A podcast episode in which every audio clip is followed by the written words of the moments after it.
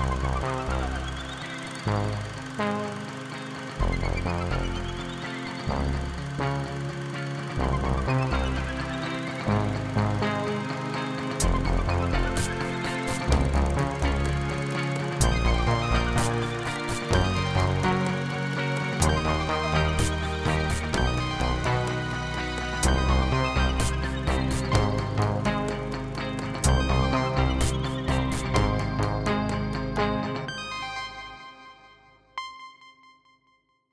Bonjour, bienvenue dans ce nouvel épisode du balado de Cinébule. Au micro, Éric Perron, rédacteur en chef de la revue.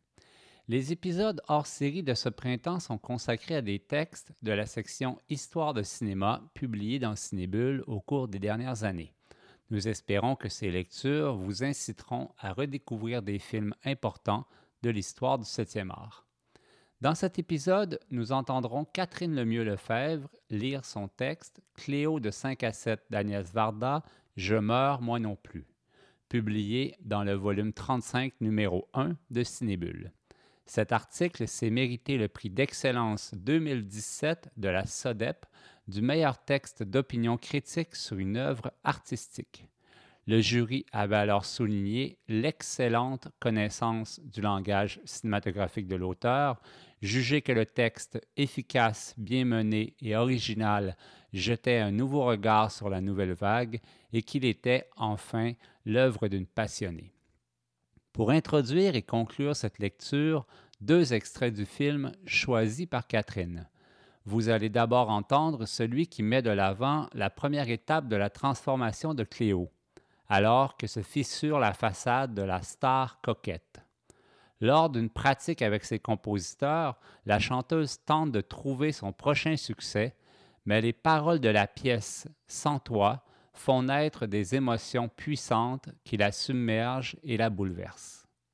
Voici Cléo de 5 à 7 d'Agnès Varda, Je meurs moi non plus, lu par Catherine Lemieux-Lefebvre. Sans toi, c'est trop. Je ne peux plus. Ah, c'est affreux. Mais qu'est-ce qu'elle a Elle est fatiguée. Et puis vous savez, le mot cafard est maléfique. C'est comme le mot corde. Un mot, ce n'est rien, encore que la rime. Mais c'est une belle chanson, je vous assure. Avec ce cri d'amour, vous allez révolutionner le monde de la chanson. Vraiment? Mais qu'est-ce que c'est qu'une chanson? Combien de temps dure-t-elle? Jerry, caprice. Caprice, caprice. Vous n'avez que ce mot-là à la bouche. Mais c'est vous qui faites de moi une capricieuse. Tantôt je suis une idiote, une incapable, une poupée de son. Maintenant, je vais faire une révolution avec des mots macabres. Mais c'est ça vos chansons de charme. C'est avec ça que je vais faire un succès. J'ai réussi comme un enterrement avec beaucoup de monde. Vous vous servez de mes nerfs, vous m'exploitez. Allez-vous-en. Non, c'est moi qui pars. Quand je vous servir à boire, la séance est finie. Laissez toutes les chansons, je choisirai toute seule. Mais tu sais pas le solfège? Tu ne me l'as pas appris pour que j'ai besoin de toi. Tu ne m'as jamais fait confiance, tu crois que je n'ai pas de talent. José m'a remarqué la première fois que je suis passée au Rador. Il a aimé ma voix tout de suite. Ta voix Laisse-moi rire. Tu me détestes, on dirait. Encore un truc pour qu'on te dise qu'on t'aime, enfant gâté. Oh, toi. Tout le monde me gâte. Personne ne m'aime. Personne.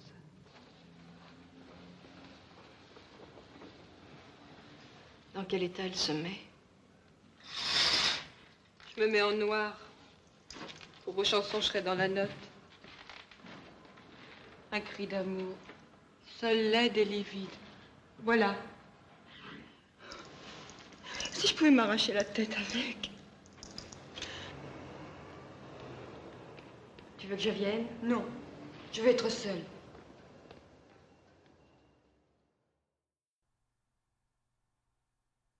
Les années 60 ont été une importante période de remise en question et de changements qui se sont opérés aux quatre coins du globe et ont affecté les sphères sociales, politiques et culturelles.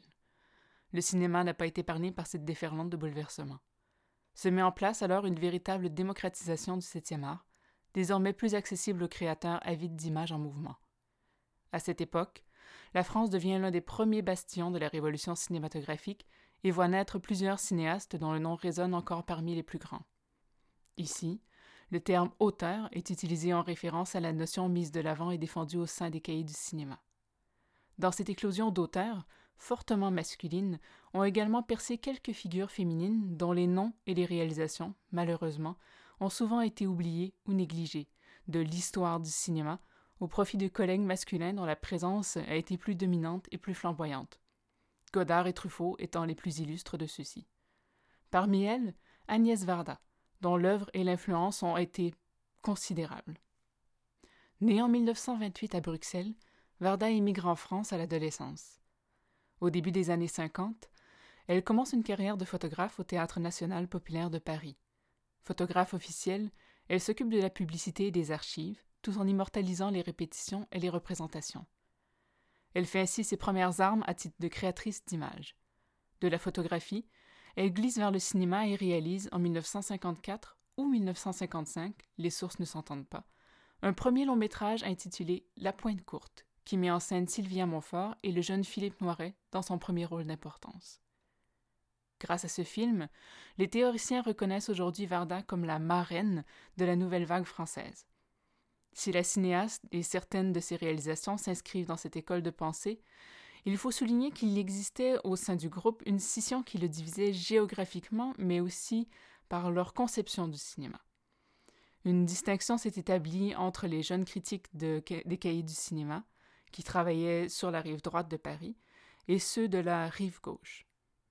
À ce groupe appartenaient entre autres Chris Marker, Anne René et Agnès Varda. L'un des films de Varda les plus fortement ancrés dans le sillon esthétique et thématique de la nouvelle vague est sans nombre d'un doute Cléo de 5 à 7.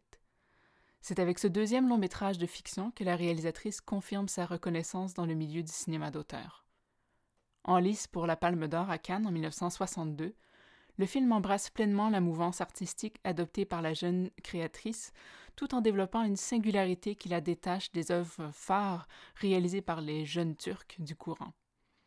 Scénariste et réalisatrice, Agnès Varda intègre à son récit une pensée féministe, souvent absente des films de ses collègues.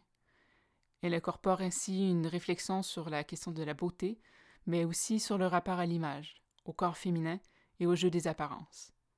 Le discours féministe mis de l'avant par la cinéaste est par ailleurs intrinsèquement lié à la structure du film. Cléo, une chanteuse de variété, redoute avec angoisse 19 heures, heure fatidique à laquelle elle pourra enfin obtenir de son médecin les résultats de prélèvements effectués quelque temps plus tôt. Inquiète et persuadée d'être gravement affectée d'une maladie au ventre, le cancer ne sera directement nommé que par une voyante, mais les pistes sont suffisamment claires pour faire comprendre au spectateur qu'il s'agit bien du mal dont pourrait souffrir Cléo. La jeune femme tente d'occuper les deux heures d'attente restantes.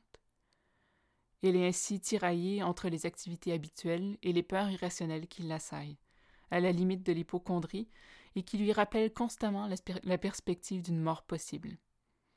Lorsque questionnée sur le thème de son film par Isabelle Régnier dans trois extraits de Cléo de 5 à 7, commentés par Agnès Varda, pour lemonde.fr le 18 mars 2014, Agnès Varda répond Ouvrir les guillemets.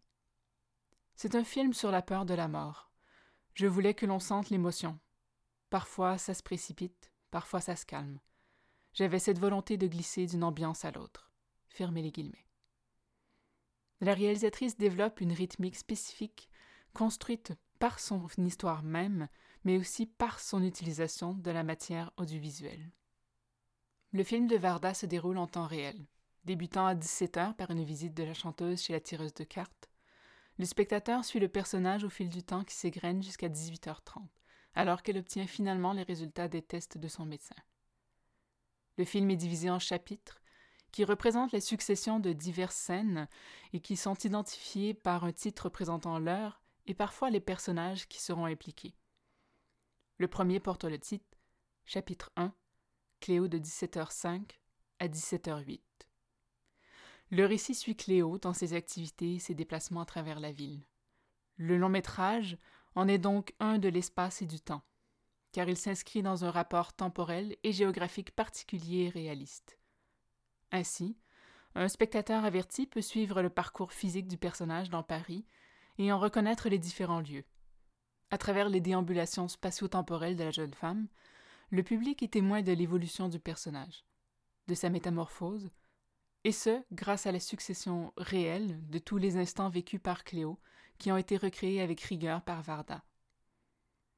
D'une durée de 90 minutes, Cléo de 5 à 7 se divise en deux parties presque égales.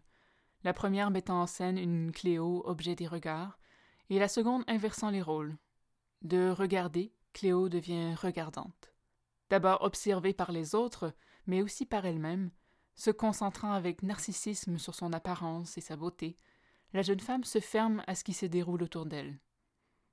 Agnès Varda élabore des compositions complexes qui intègrent des miroirs et d'autres surfaces réfléchissantes, vitrines de magasins, de cafés, etc.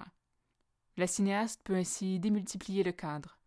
Le cadre dans le cadre, de même que les miroirs qui se font face et se dédoublent à l'infini, et par le fait même le reflet de Cléo en autant d'images où se dévoile l'égocentrisme appuyé du personnage. Dans cette première moitié, Cléo s'acquitte avec soin de son rôle féminin, envoûte les hommes par sa grâce et son caractère bon enfant. Toutefois, dès que transparaissent ses angoisses et ses changements d'humeur, elle devient capricieuse. C'est lors de la répétition avec son auteur-compositeur, interprété par Michel Legrand, qui signe également la musique du film, que seront le jeu des apparences. Cléo, la femme de spectacle, laisse place à une femme inquiète et troublée qui cherche un, un nouveau rapport interrelationnel. Abandonnant ses vêtements d'apparat pour la sobriété d'une robe noire, elle arrache la perruque blonde qui recouvrait sa blondeur naturelle. Symbole explicite, elle quitte le costume et la performance, rappelant les paroles d'une chanson amorcée plus tôt. Ouvrez les guillemets. Il y a une femme, il y a dix femmes, il y a mille femmes en moi. Fermez les guillemets. La deuxième partie du film révèle une Cléo observatrice qui, sans s'oublier entièrement, se tourne vers les autres pour mieux comprendre la place qu'elle occupe. Les pensées de la jeune femme, présentées en narration, confirment ce renversement. Ouvrez les guillemets.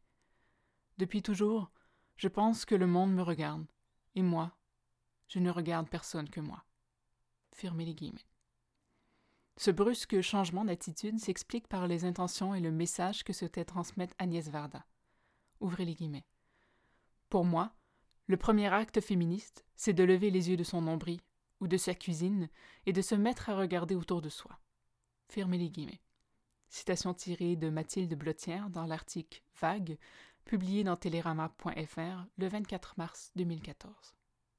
Toujours sujette aux craintes intimes qui l'habitent, Cléo décuple cette peur par ce qu'elle découvre hors d'elle-même, effrayée, par exemple par les amusaires publics et de nouvelles superstitions. Elle entreprend malgré tout un inhabituel apprentissage de soi. C'est également par cette ouverture qu'elle peut désormais capter des bribes de conversation de ceux qui l'entourent. L'Algérie, la musique, la sienne, trop forte et qui dérange, le surréalisme, les souvenirs. Autant de sujets apparemment éloignés d'elle, mais qui lui permettront toutefois de saisir le nom de Dorothée, une amie que Cléo choisit de rejoindre à l'atelier où elle pose comme modèle. Dorothée personnifie une forme de libération vis-à-vis des contraintes et des jugements qui sont imposés au corps des femmes. Cette incarnation s'oppose aux perceptions pudiques de Cléo vis-à-vis de sa propre nudité. Au contact de cette amie de longue date, la protagoniste abandonne un peu plus l'artificialité de son personnage pour dévoiler ses inquiétudes. Pour la première fois, elle peut parler de sa maladie et trouver une source de réconfort absente de chez Angèle, son assistante. Grâce à Dorothée, qui lui suggère d'aller au parc Montsouris, Cléo amorce inconsciemment les dernières étapes qui compléteront sa transfiguration, alors qu'elle rencontrera Antoine, un soldat français. Si Dorothée représente un rapport au physique et à la corporalité, Antoine, lui, touche un aspect plus social, émotionnel et psychologique de la psyché de Cléo. Ce dernier joue un rôle central dans le récit qui ouvre une autre façon d'envisager l'amour et devenant le moteur d'un discours engagé. Si l'amour et les relations hommes-femmes sont au cœur des films de la nouvelle vague, Agnès Varda amène à cette thématique une perspective féminine qui aborde, avec nuance, les questions interrelationnelles. Lorsque Cléo, pour Cléopâtre, rencontre Antoine, on ne peut faire fi du clin d'œil au mythique couple historique et littéraire. Le titre du treizième et dernier chapitre, le plus long, ne rappelle-t-il pas le titre inversé de la pièce de Shakespeare? Cléo et Antoine, pour Antoine et Cléopâtre. La nature de leurs sentiments se clarifie et se complexifie tout à la fois, car s'ils ne se connaissent pas, il se développe entre eux un amour fraternel, complice et intense qui dépasse la simple pulsion charnelle. Plus encore qu'avec Dorothée, c'est devant Antoine que Cléo se dévoilera, révélant jusqu'à son identité véritable qu'ignorait encore le spectateur. De Cléo, elle devient Florence. Dans le livre Cléo de 5 à 7 d'Agnès Varda, Steve Ungar souligne, ouvrez les guillemets, et pour la première fois dans le film, Cléo parle ouvertement à un étranger qui n'a apparemment aucune idée de qui elle est. Leur anonymat réciproque facilite l'échange de confidences, parfois plus compliqué quand on se connaît. Fermez les guillemets. Ainsi, les deux personnages se révèlent mutuellement, exposant leurs peurs respectives. Pour Florence, le cancer et la mort. Pour Antoine, la guerre et la mort. Le thème de la guerre, apporté par l'intermédiaire d'Antoine, permet à Varda de se distinguer d'une lame de fond observée chez les réalisateurs de la nouvelle vague. En effet, elle n'hésite pas à aborder des thématiques lourdes, à intégrer un sous-texte qui s'éloigne du caractère souvent anecdotique mis de l'avant dans d'autres films de ce courant. Si l'arrivée du soldat lui donne l'occasion d'exprimer plus directement un message pacifiste, elle avait déjà commencé à inscrire le conflit dans la vie de Cléo. Durant un premier trajet en taxi, la radio diffusait un réel bulletin d'information mentionnant des manifestations anti-françaises en Algérie et le procès du commandant Romain. S'il s'agit des premières évocations du conflit, une autre référence y est faite par deux clients lors du passage de Cléo au restaurant. Au début des années 60, la France s'est déjà enlisée depuis plusieurs années dans la guerre d'Algérie. L'affrontement s'étire et les nouvelles du front font les manchettes aux côtés du sport et de l'état de santé d'Edith Piaf. La population française ne saisit pas les rouages politiques sous-jacents et cette guerre semble de plus en plus vaine. La présence d'Antoine recentre le caractère engagé du film, tout en détournant une fois pour toutes la nature introvertie de Cléo, qui s'ouvre à la valeur des sentiments véritables et se conscientise. Les paroles du soldat laissent poindre l'idée romantique de mourir d'amour plutôt que par l'absurdité des armes. Ouvrez les guillemets. Si vous étiez avec moi en Algérie, vous auriez tout le temps peur. Moi, c'est plutôt mourir pour rien qui me désole. Donner sa vie à la guerre, c'est un peu triste. J'aurais mieux aimé la donner à une femme. Mourir d'amour. Fermez les guillemets. En 2014, toujours dans l'article d'Isabelle Régnier, Agnès Varda confirmait de nouveau l'injustice, ouvrez les guillemets, d'être obligée de faire une guerre qu'on ne comprend pas. Fermez les guillemets. Forte de son expérience documentaire, en 1961, elle a déjà réalisé trois courts-métrages de ce type, Varda intègre à la fiction une critique sociopolitique qui fait de Cléo de 5 à 7 plus qu'un portrait de femme, mais une juste esquisse de la France des années 60. Au moment de réaliser Cléo, Varda a affirmé n'avoir visionné qu'une dizaine de films. Elle s'éloigne en cela des Truffaut, Godard et autres cinéastes cinéphiles ayant grandi avec les ciné-clubs et dont les œuvres sont teintées de références au cinéma des grands maîtres hollywoodiens comme Ford, Wells et Hitchcock, pour ne nommer qu'eux. N'embrassant pas véritablement cette tendance, Varda a plutôt puisé du côté de sa formation de photographe, à laquelle s'ajoute son expérience documentaire. Avec acuité, la réalisatrice manie la composition du cadre, conférant à chaque photogramme une construction des lignes et de la perspective qui tient de la photographie. Mais elle exploite aussi pleinement l'image en mouvement, propre au cinéma. La caméra effectue en effet des déplacements dont le rythme colle aux scènes filmées, elle crée ainsi une fluidité aqueuse dans la scène du magasin de chapeaux ou encore une grande, spontanéité du regard dans les scènes de marche tournées en caméra subjective. À cette caméra mobile s'ajoutent les déplacements à l'intérieur du cadre, mouvements internes, qu'il s'agisse de ceux des personnages ou de leurs gestuels, mais aussi de l'agitation des rues de Paris et des figurants qui habitent cet espace. Alimenté par son intérêt pour le documentaire, Varda en épouse sporadiquement le style et part à la rencontre des citoyens. Au plus près d'eux, la caméra capte les visages, les gestes, les attentes et les regards. Elle recense les conversations, les expressions et les préoccupations. Que ce soit les images saisies au détour d'une balade en taxi ou lors des déambulations de Cléo, dont la caméra adopte le point de vue, la cinéaste fait de certains passages de Cléo de 5 à 7 de véritables documents ethnographiques.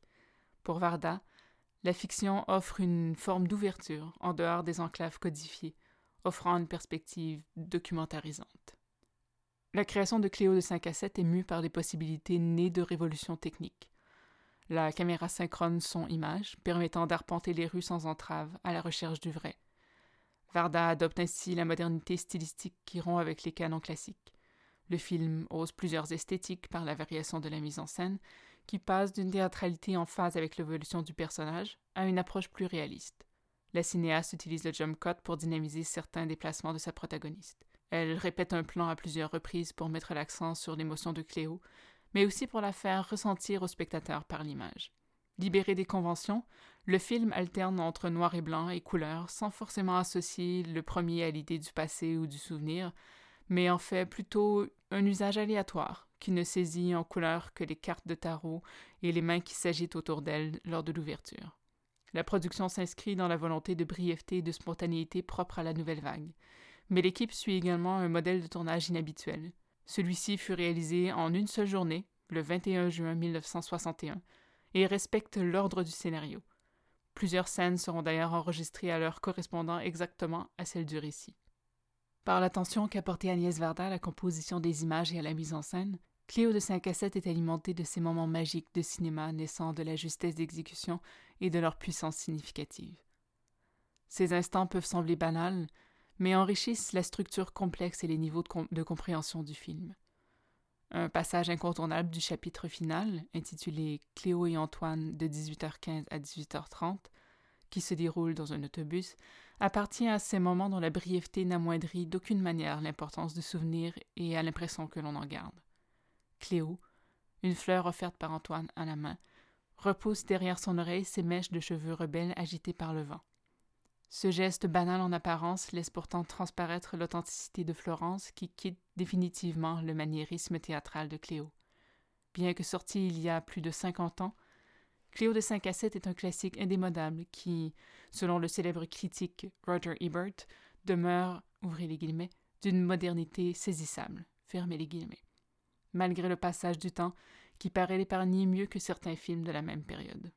Il s'agit d'une traduction et adaptation d'un passage d'une critique publiée en ligne le 26 août 2012 sur le site de l'auteur au www.rogerebert.com. Véritable Polaroid de la France de 1961, L'œuvre de Varda réussit le difficile pari du temps et parvient toujours à toucher l'esprit du spectateur contemporain qui perçoit en Cléo une sensibilité intemporelle et universelle. Ce texte était accompagné d'un encadré dont le titre est Nouvelle vague. Le 3 octobre 1957, l'Express publie un article de Françoise Giroud qui relève l'animation de la jeunesse en France. Ouvrez les guillemets. La nouvelle vague arrive. Fermez les guillemets.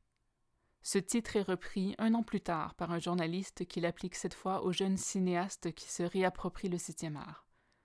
L'expression perdure et est intrinsèquement associée à la période de révolution cinématographique qui a marqué la fin des années 50 et le début des années 60 en France.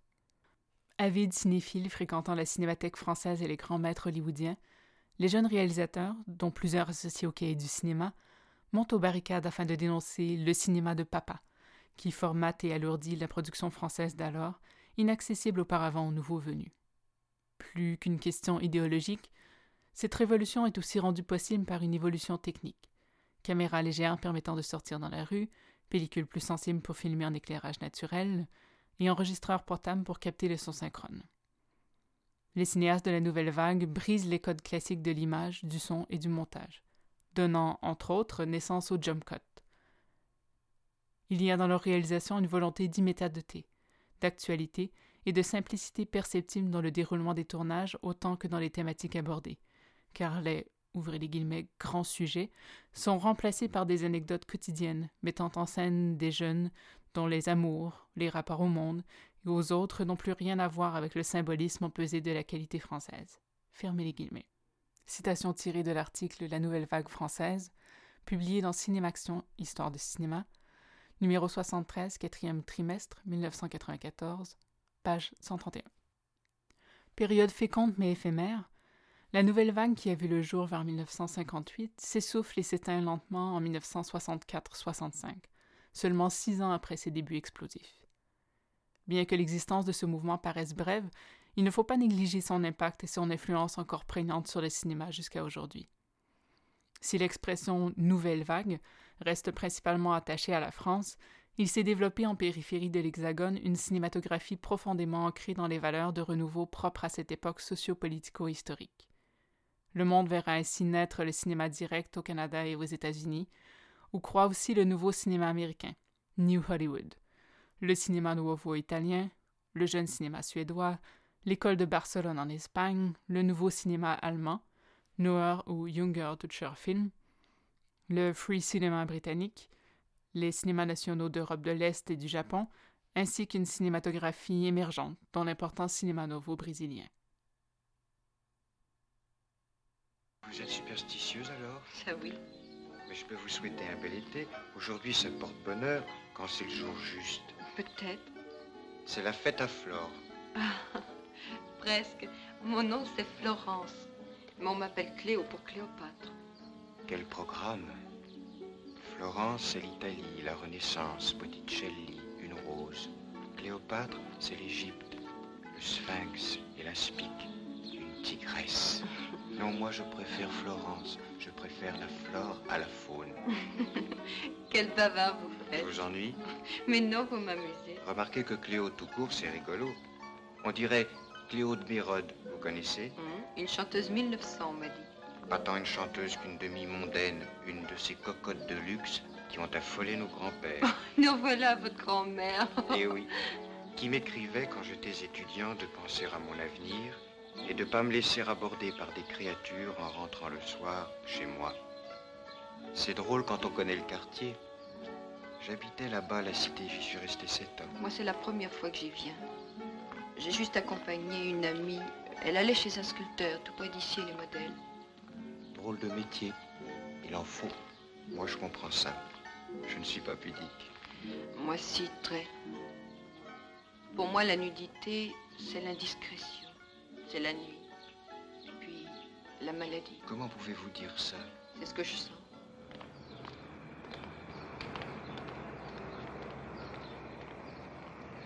Tiens, voilà notre bus.